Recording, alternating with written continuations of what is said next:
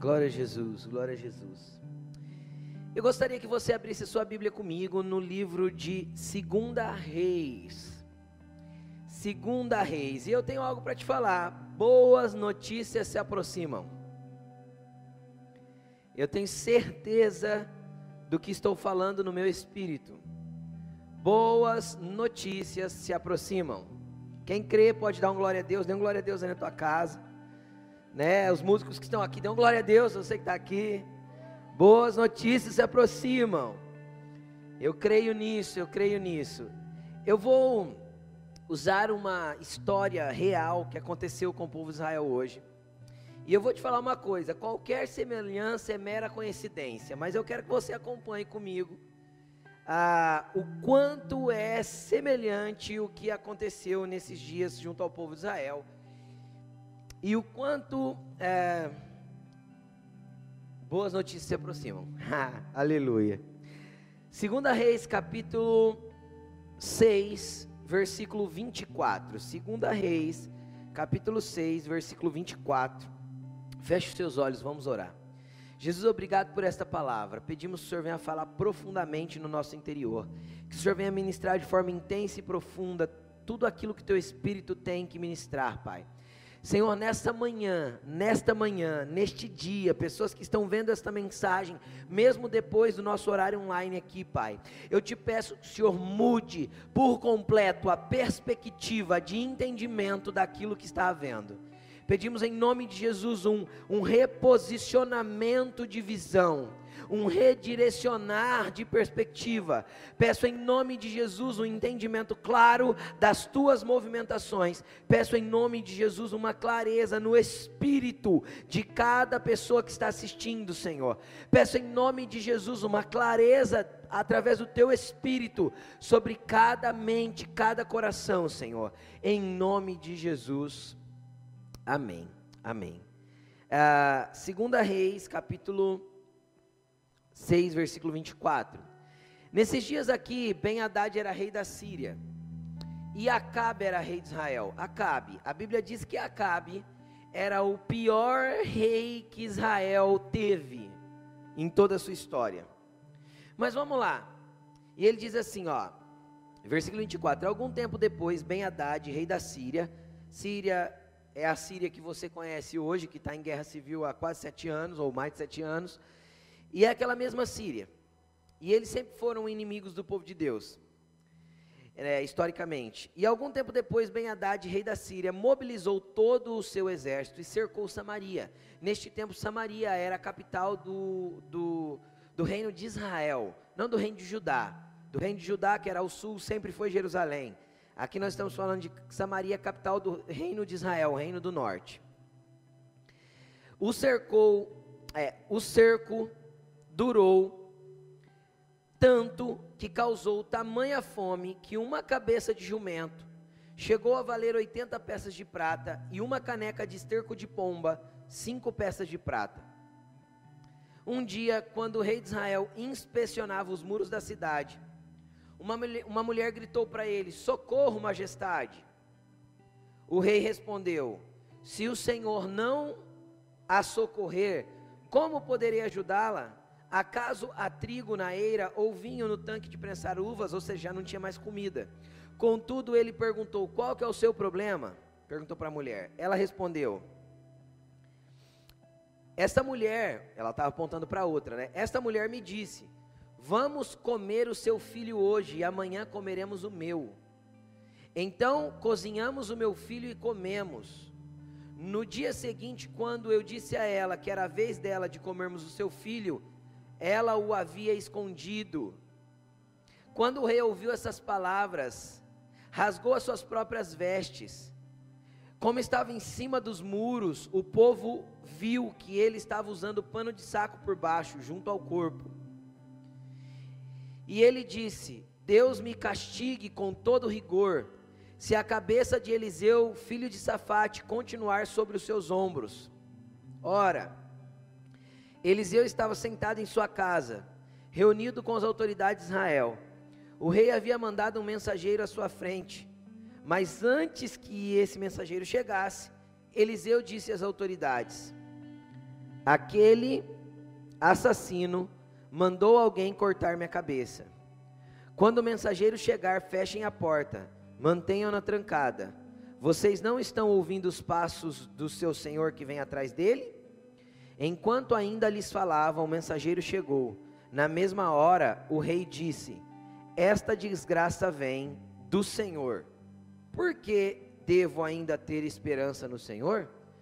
Para por aí, nós vamos continuar lendo daqui a pouco, mas eu quero que você acompanhe comigo, preste muita atenção. Primeiro de tudo veio um cerco contra Samaria. A cidade ficou cercada.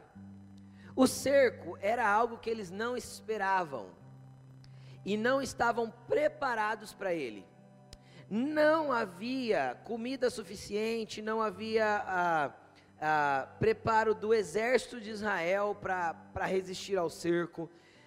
O cerco foi algo que eles não esperavam. O cerco foi algo que eles não premeditaram, que eles não tinham entendimento. Preste atenção no que eu vou falar. Eles tinham profetas dentro de Israel, em especial eles tinham o profeta Eliseu. Eliseu era um homem que tinha uma sensibilidade espiritual monstruosa.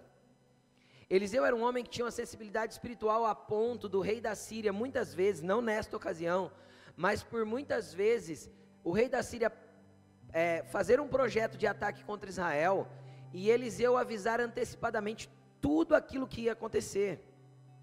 Mas, cara, deixa eu te falar uma coisa, presta bastante atenção. Nesse momento, Eliseu não foi avisado,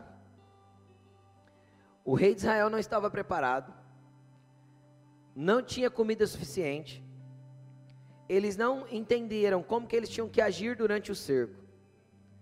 E cara, quando eu digo que que semelhanças são coincidências, quem se preparou para os dias que nós estamos vivendo? Seja sincero. Quem esperava fome? Quem esperava desemprego? Quem esperava pelo contrário, nós estávamos numa esperança viva de que muitas coisas melhorariam. Muitas vezes aquilo que nos cerca, nós não nos preparamos.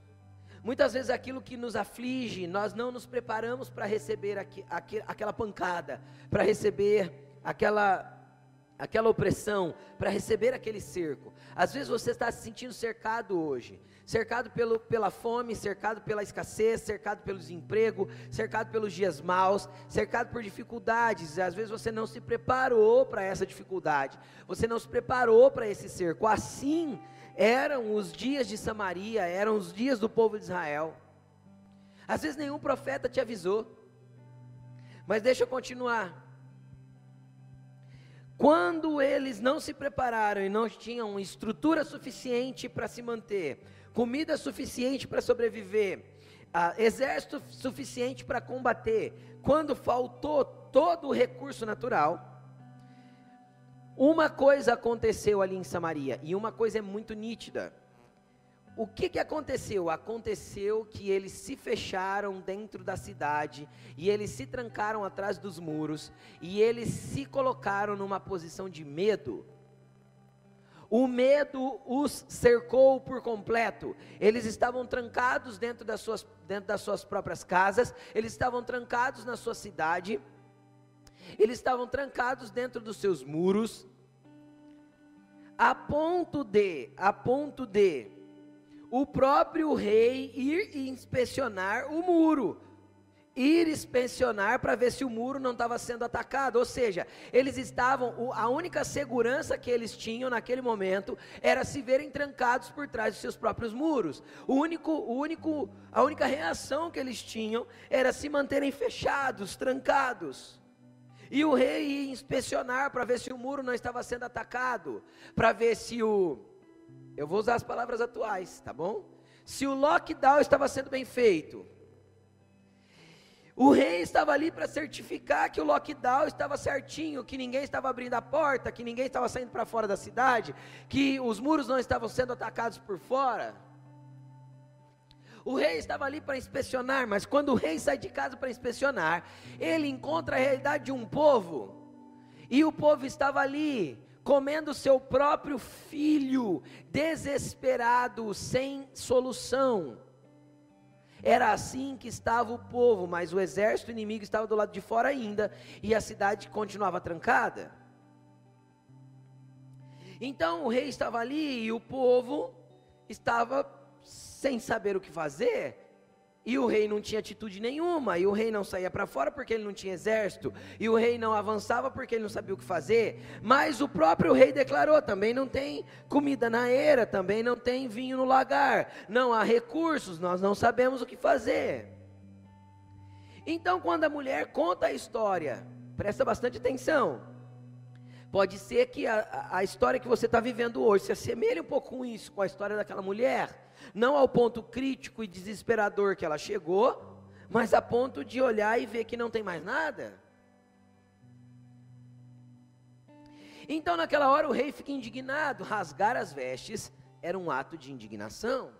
Rasgar as vestes era um ato de ficar indignado. Então, o rei mostra a sua indignação. E como ele estava em cima do muro, todo mundo viu que por baixo tinha pano de saco. E o que, que significa o pano de saco, pastor?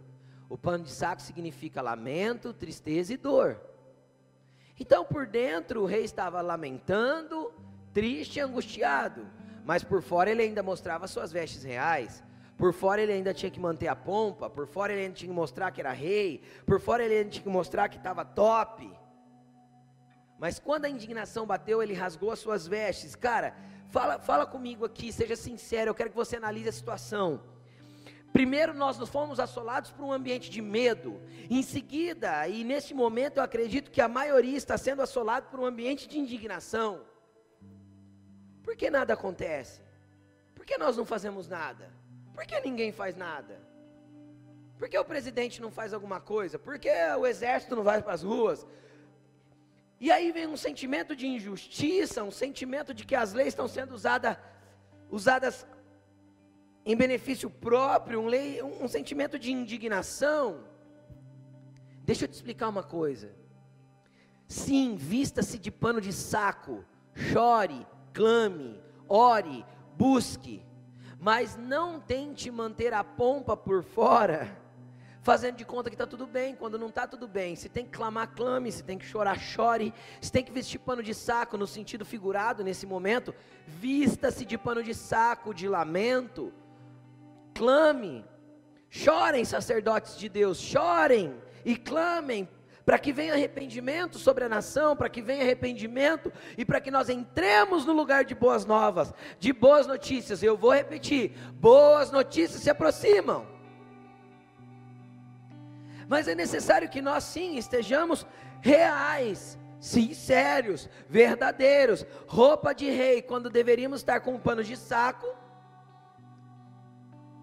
não é o modelo certo. Então o medo assolou aquele povo, eles se trancaram. Depois do medo assolar, vem um ambiente de indignação. E quando vem um ambiente de indignação, é natural que nós venhamos a fazer exatamente o que o rei Acabe fez. Preste atenção. Quando ele fica indignado, ele transfere a culpa. É o Eliseu. É o povo que está orando. Vem de Deus essa desgraça. Por que Deus não faz alguma coisa? Seja sincero com você mesmo. Quantos de nós questionamos Deus por que, que Ele não age e não faz alguma coisa com relação ao que estamos vivendo nesses dias?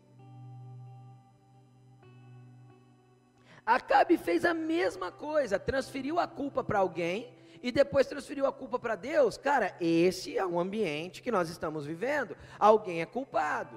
Ah, é o ministro do, do STF. Ah, é o Gilmar Mendes. Ah, é o Bolsonaro que não faz alguma coisa. Ah, um é genocida, o outro é, é, é, é outra coisa, e o outro é não sei o quê. E a gente vai transferindo as culpas e vai jogando a responsabilidade nos outros. E o rei, como era rei, ele pegou e falou: a culpa é do Eliseu, vou matar ele.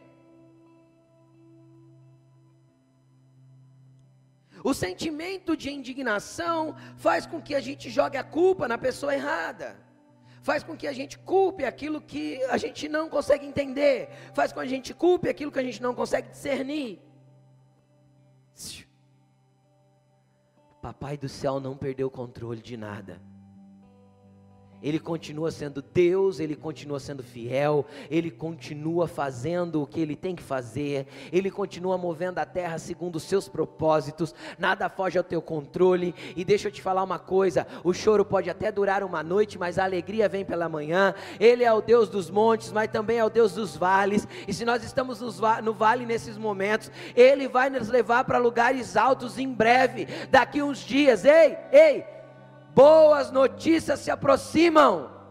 Creia, creia. Enquanto você estiver crendo, continue de pano de saco, chorando, orando e se arrependendo e clamando pela intervenção do Senhor. Só Ele pode fazer. E boas notícias se aproximam. Aleluia. E aí o que, que aconteceu? Aconteceu que o rei já declarou que Eliseu era o culpado e foi para casa de Eliseu para matar ele. Deixa eu te explicar uma coisa. Deus sempre vai intervir. Preste atenção no que eu vou te falar. Isso é profético. Deus sempre vai intervir quando acharem que a sua noiva é a culpa que a igreja é a culpada. Deus sempre vai intervir. Quando tentarem calar o seu povo, a nossa voz não vai se calar. O povo de Deus continuará sendo o povo que ouve os céus e discerne antecipadamente aquilo que Deus está prestes a fazer. Deus não faz nada na terra sem contar aos seus profetas. Deus irá fazer, irá mover, está movendo, e, e nós estamos apenas em um ensaio. Ei, boas notícias se aproximam e Deus está movendo coisas mesmo que nós não entendamos. Então, quando chega, quando o rei chega lá e joga a culpa em, em Eliseu, e Deus vai, e, e, o rei vai junto com o seu general, junto com o homem que ele se apoiava. E ele chega lá, e Eliseu já fala assim: Olha, amanhã. Vamos ler, vamos ler o texto. Capítulo 7, versículo 1. Vamos continuar lendo. Eliseu respondeu: Ouçam a palavra do Senhor. Assim diz o Senhor: Amanhã. Que dia? Repita comigo, você que está aí na sua casa. Um, dois, três amanhã. Por volta desta hora, na porta de Samaria, tanto uma medida de farinha, como duas medidas de cevada serão vendidas por uma peça de prata. Deus está falando de abundância, é o ano do fluir das águas, é o ano de vida, é o ano de vir sanear as coisas que estão doentes, mortas e feridas. Ei, boas notícias se aproximam amanhã, por essa hora. Boas notícias virão, haverá abundância e multiplicação.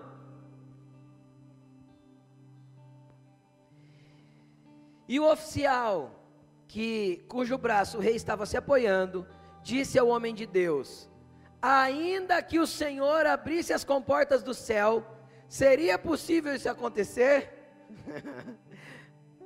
Mas Eliseu advertiu: Você verá com seus próprios olhos, mas não comerá coisa alguma. Deixa eu te explicar uma coisa: boas notícias é para aqueles que creem. Os incrédulos verão e não comerão. Então o Senhor mostrará a diferença entre quem serve e quem não serve, entre o justo e o ímpio. Então o Senhor mostrará a diferença daqueles que creem, que veem as comportas do céu se abrindo e esperam dos céus e não da terra, e esperam do que Deus está fazendo e não do que acontece entre os homens. Cara, o oficial zombou de Eliseu. E Eliseu falou assim: Ô espertão, você que está preso só no que, tá, no que você está vendo, você vai vir e não vai comer. Você que está preso só no ambiente, só nas notícias que saem na mídia, você que está preso só nas notícias que você vê no seu Instagram, Você que está preso nas notícias do que ministros, senadores, deputados, prefeitos, governadores, presidente, você que está preso às notícias do que está acontecendo na terra, você pode ver e não comer. Mas se você se ligar a partir de hoje na notícia do céu, a notícia do céu é: nunca vi um justo mendigar o pão. Você e seus filhos serão abençoados de geração a geração. A notícia do céu é: mil cairão ao teu lado, dez mil à tua direita, e você não será atingido. A notícia do céu, é, o choro pode ter durado uma noite, a alegria vem pela manhã. Então fique preso na notícia do céu, olhe para o alto, a nossa esperança está em Deus.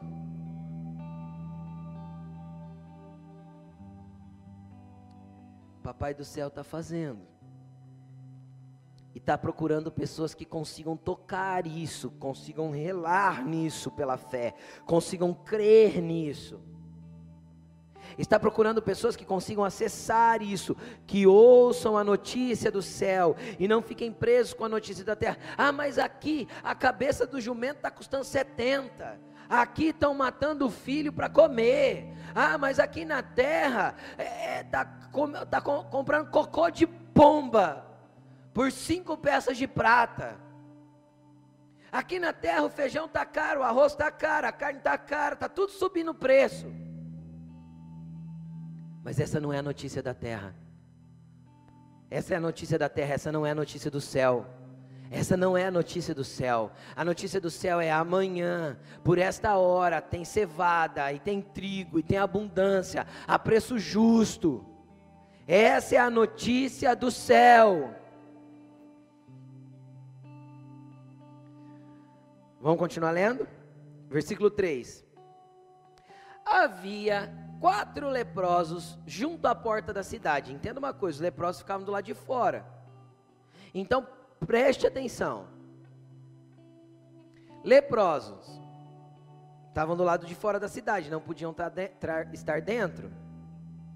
Estavam doentes, não tinha cura, não tinha o que fazer. Então vamos lá. Tinha quatro sentados do lado de fora da porta. E eles disseram uns para os outros: Por que ficar aqui esperando a morte? Preste atenção nisso. Se nós por acaso resolvermos entrar na cidade, morreremos de fome. Se nós ficarmos aqui, vamos morrer também. Vamos, pois, no acampamento dos arameus, os arameus eram o povo da Síria, né? E vamos nos render. Se eles nos pouparem, se eles nos deixarem viver, viveremos. E se nos matarem? Então somente morreremos. Nós só vamos trocar seis por meia dúzia. Morrer nós vamos mesmo. Então, vamos fazer alguma coisa antes que a gente morra. Eu quero que você preste muita atenção no que eu vou falar.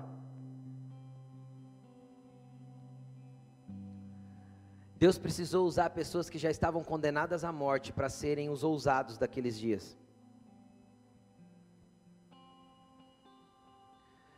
Deus vai levantar uma geração de pessoas que já perderam a esperança para serem os ousados e agirem. Ei, hoje a tua esperança vai mudar para que você se levante e comece a agir. Às vezes tudo que você enxerga ao teu redor é morte. Pô, se eu entrar ali dentro eu morro. Se eu ir lá eu me contamino. Se eu ir para o outro lado, eu pego doença. É, se eu ficar em casa, eu morro, mas se eu me internar, eles vão me pôr na ala do Covid, eu morro também. Às vezes o que você está enxergando, e quando você liga a mídia, quando você vê as notícias, o que, que você enxerga? Qual que é o mais falado hoje, Fê? Morte, morte, morte, morreu tanto, morreu tanto. Deixa eu te explicar uma coisa. Enquanto o mundo fala de morte, o nosso Deus fala de vida, vida em abundância, vida eterna, vida para sempre com Ele.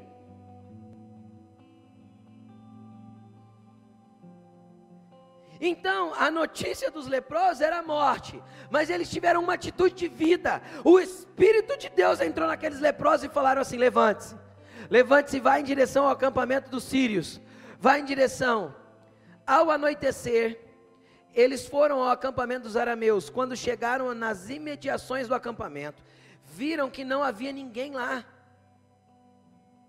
Pois o Senhor tinha feito os arameus ouvirem um ruído de um grande exército, com cavalos e carros de guerra, de modo que disseram uns aos outros: Ouçam, o rei de Israel contratou os reis hititas e dos egípcios para nos atacarem. Então, para salvar as suas vidas, fugiram ao anoitecer, abandonando tendas, cavalos, jumentos, deixando o acampamento como estava. Sabe o que, que Deus faz, cara? Sabe o que, que Deus faz? Sabe o que, que Deus faz? Quando você começa a caminhar em direção a enfrentar o inimigo que está te assolando na mente, quando você se levanta pra, na direção de começar a enfrentar aquilo que está te oprimindo, aquilo que está te causando medo, quando você se levanta na posição de enfrentar aquilo que está trazendo notícia de morte, morte, morte, morte, morte, quando você se levanta, os leprosos só tinham uma notícia: tem morte na cidade, tem morte aqui onde eu estou, tem morte no acampamento do inimigo que, que eu vou fazer? Vou me levantar e vou em direção ao inimigo. Satanás está decretando morte, nosso Deus continua sendo Deus da vida. Então o que, que eles fizeram? Eles se levantam. E eles se levantam doentes, sem força, oprimidos, angustiados, com fome, com pouca força, e eles se levantam. Não interessa como você está se sentindo hoje, cara, Deus te chama para se levantar. Levante-se e vá em direção àquilo que te oprime. Vá contra aquilo que te oprime. Não, não acredite nas mentiras que Satanás está contando, na sua, tá contando na sua mente. Não, não acredite nas notícias de morte. Não, não acredite no que os seus olhos estão vendo. Deus tem um milagre e Ele está executando. Quando aqueles homens se levantaram, sabe o que aconteceu? Aqueles homens malemar se arrastavam em direção ao acampamento dos, dos inimigos, porque eles eram leprosos. Sabe o que eu acho, Fê? Eu acho que ia faltar um pedaço de dedo de um, tinha ferida no outro, tinha pus no outro, faltava um pedaço de pé do outro. Mas eles foram, e conforme eles andavam, e eles caminhavam para enfrentar o inimigo, para enfrentar o inimigo, para enfrentar o medo, para enfrentar o desespero, para enfrentar a notícia de morte. Eles não tinham intenção nenhuma de enfrentar os sírios. Tinha? Não tinha, não tinha como. Quatro leprosos enfrentar o inimigo? Não. A intenção deles, cara, o que eles fizeram ali, eles enfrentaram os principais inimigos, e preste atenção aqui: os principais inimigos que nós estamos enfrentando nesses dias é a, o medo, a indignação e as notícias de morte. Eles se levantaram para enfrentar exatamente isso. Eles não deixaram o medo parar, eles não deixaram a indignação parar, eles não ficaram com os olhos focados na terra. E eles foram em direção àquilo que os assolava. As notícias de morte vinham dos sírios. Eles foram para lutar? Não, eles foram para se render. Mas Deus levantou com aqueles homens pela metade por causa da doença, Deus fez com que o exército inimigo ouvisse um barulho de um grande exército vindo. Eu quero que você feche os seus olhos agora. E eu quero que você coloque a mão sobre os seus ouvidos. E eu quero que você escute o barulho dos exércitos celestiais marchando em direção à nossa, à nossa terra em direção à nossa nação.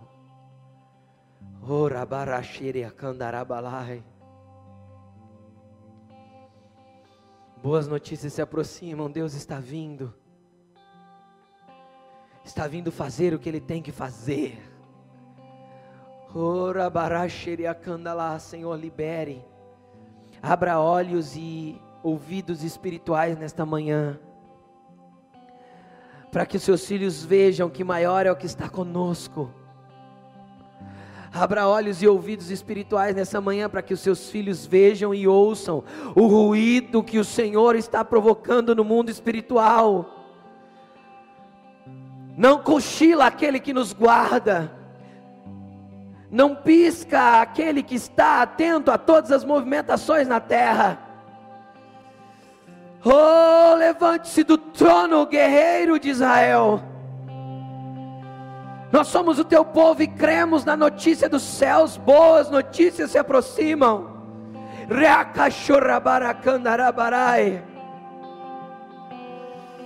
Vem vindo uma onda, vem vindo uma onda, não uma onda de morte, mas uma onda de vida, uma onda de muita salvação, de muita rendição, de muitas pessoas entregues para o reino uma onda de muita prosperidade, de muito dinheiro para avançar com as missões e para avançar com o reino de Deus sobre a terra. Vem vindo uma onda, vem vindo uma onda de muita bênção. Muita gente pensa que ela vai afogar, mas ela não vai afogar, ela vai trazer vida e vida em abundância.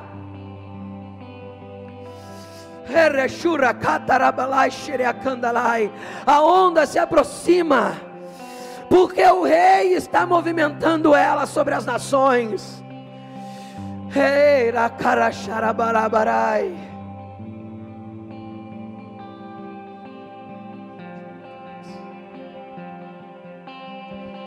Ah, abram-se ouvidos, abram-se olhos, que seus filhos enxerguem as movimentações do Pai.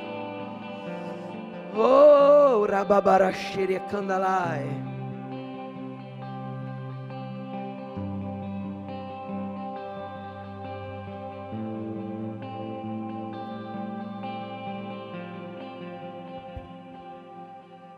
Comigo, vem comigo, versículo 8.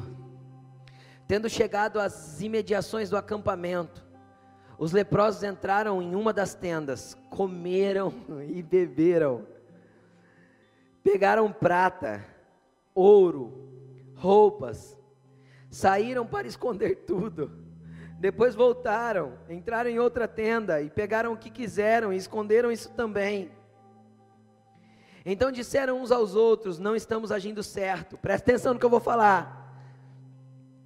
Este é um dia de boas notícias. Não podemos ficar calados. Se esperarmos até o amanhecer, seremos castigados. Vamos imediatamente contar tudo no palácio do rei. Ei! Os filhos que entenderem o que o pai está fazendo terão tanta abundância, que terão guardado, terão coisas acumuladas nesses dias que estão por vir. Só que aí você não vai poder ficar nem calado e nem guardar só para você. É dia de boa notícia vamos compartilhar o que temos, vamos distribuir aquilo que estamos fazendo, vamos deixar o reino se ampliar, vamos deixar que todos tenham abundância daquilo que Deus está nos dando. Você que é filho de Deus, estende as suas mãos aí. Dias de abundância estão por vir, de fluir de muitas águas, de muita prosperidade, de muita bênção, e você vai ter para emprestar e não para tomar emprestado, você vai ter para dar, para distribuir aos necessitados, e Deus vai multiplicar cada dia mais na sua vida. E aí o que, que aconteceu?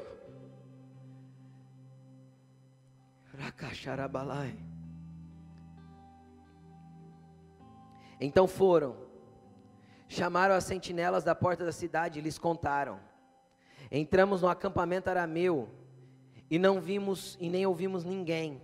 Havia apenas cavalos e jumentos amarrados, tendas abandonadas. As sentinelas da porta proclamaram a notícia e ela foi anunciada dentro do palácio. O rei se levantou de noite e disse aos seus conselheiros: Eu lhes explicarei o que os arameus estão planejando. Como sabem que estamos passando fome, Deixaram o acampamento e se esconderam no campo, pensando: com certeza eles sairão. Então nós pegaremos eles vivos e entraremos na cidade. Ah. Perspectiva de quem não conhece o sobrenatural de Deus. A perspectiva de quem não conhece o sobrenatural de Deus é analisar os termos segundo a movimentação do homem. A perspectiva de quem não conhece o que o eterno está movendo é ah, você viu? Olha, a Constituição foi violada. Olha, a lei está não sei o quê. Olha, julgaram de forma incoerente. Não, eu sei o que eles estão fazendo.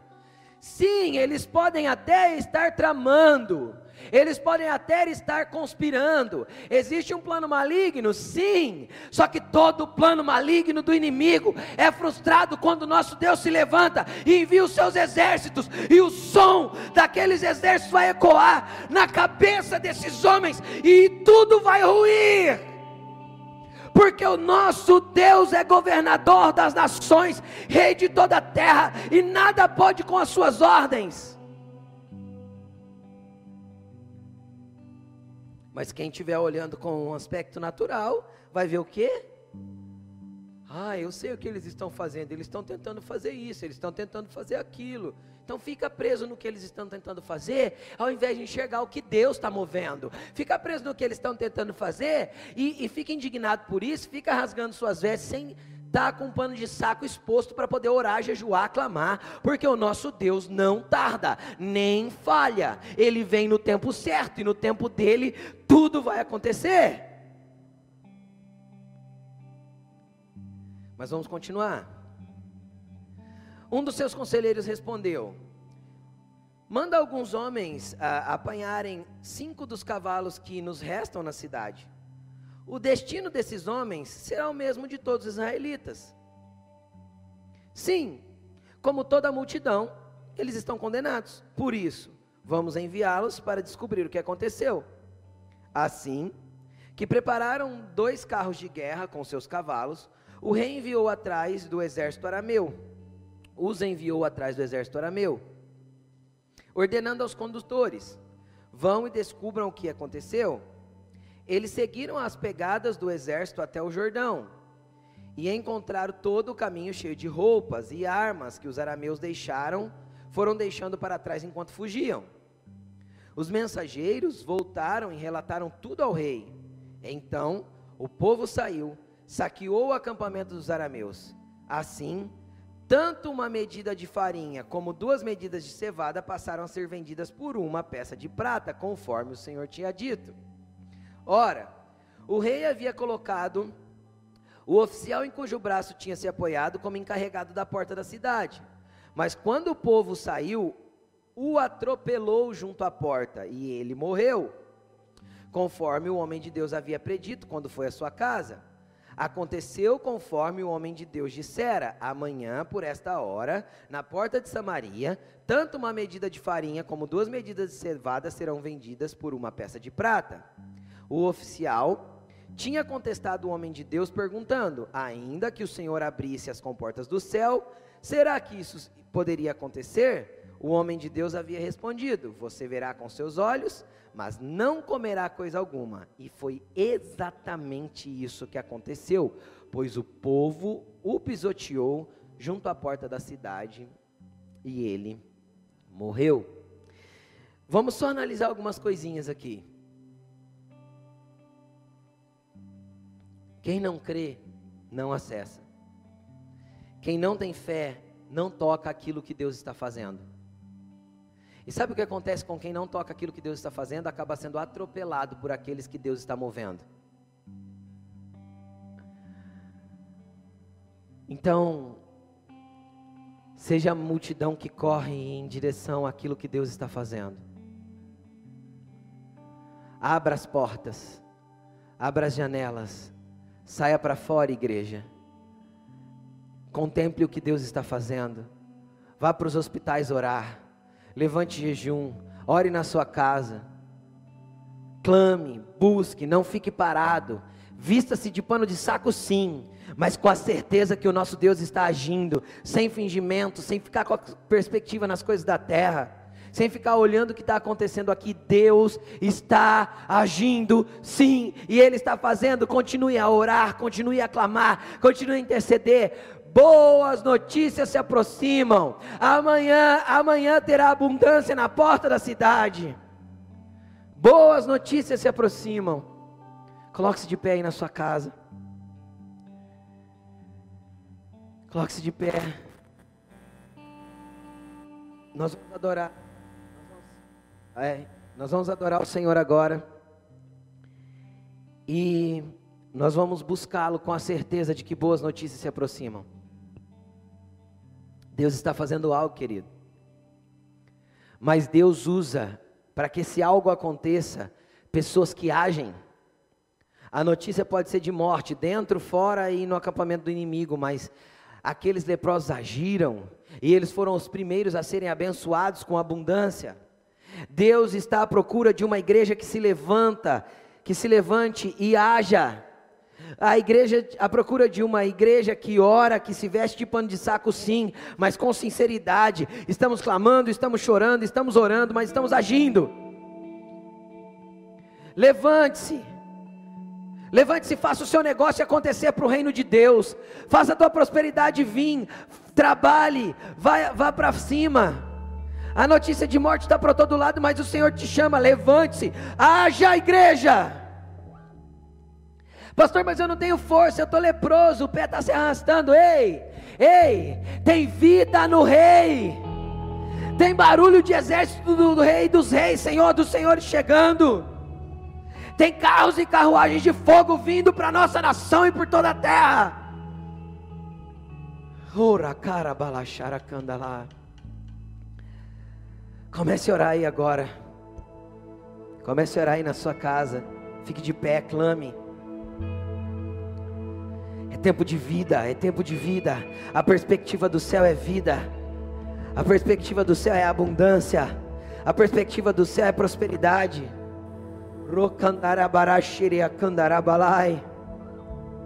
A indignação não vai resolver, a fé vai. Ora cacharabalabarai. Coloque-se de pé, coloque-se de pé aí na sua casa, coloque a mão sobre o seu coração, coloque a mão sobre a sua, a sua mente. Vença toda má notícia, vença todo medo.